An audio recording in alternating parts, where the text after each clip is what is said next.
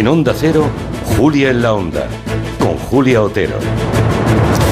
Bueno, pues han hecho, han hecho sumas y unas, unos 300 millones de personas estuvieron este fin de semana viendo en algún momento la coronación de Carlos III, de Inglaterra. 300 millones, ¿eh? no está mal. Una ceremonia que llevaba, claro, 70 años sin celebrarse y plagada de simbolismo, pompa, arcaísmos. Desde la cucharita del siglo XII con la que le pusieron los aceites presuntamente sagrados, al trono medieval, a la piedra medieval, a la silla del siglo XVII en que Carlos recibió esa corona de dos kilos, casi 500 diamantes y otras piedras preciosas.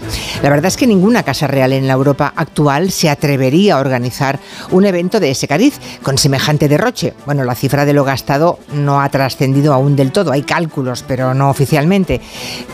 y nombrando a un rey por la gracia de Dios y por mandato divino en una sociedad británica especialmente multicultural y multiconfesional. Ahí está, sin ir más lejos, el primer ministro o el propio alcalde de Londres, uno hindú y el otro musulmán. En fin, lo cierto es que el mundo no puede apartar la mirada sobre ese espectáculo con una mezcla de pasmo y extrañeza. Así que vamos a darle una vuelta a por qué nos resulta tan hipnótico ese espectáculo tan anacrónico. ¿Cuáles son las razones profundas de la aceptación de la monarquía inglesa que pervive, superando incluso la desestructuración familiar más sin misericordia?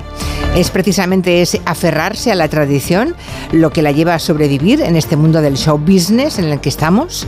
Lo debatiremos, va a ser muy entretenido, ya verán, con Juan Manuel de Prada, que ya saben que adora a los ingleses y no pierde ocasión de decirlo públicamente.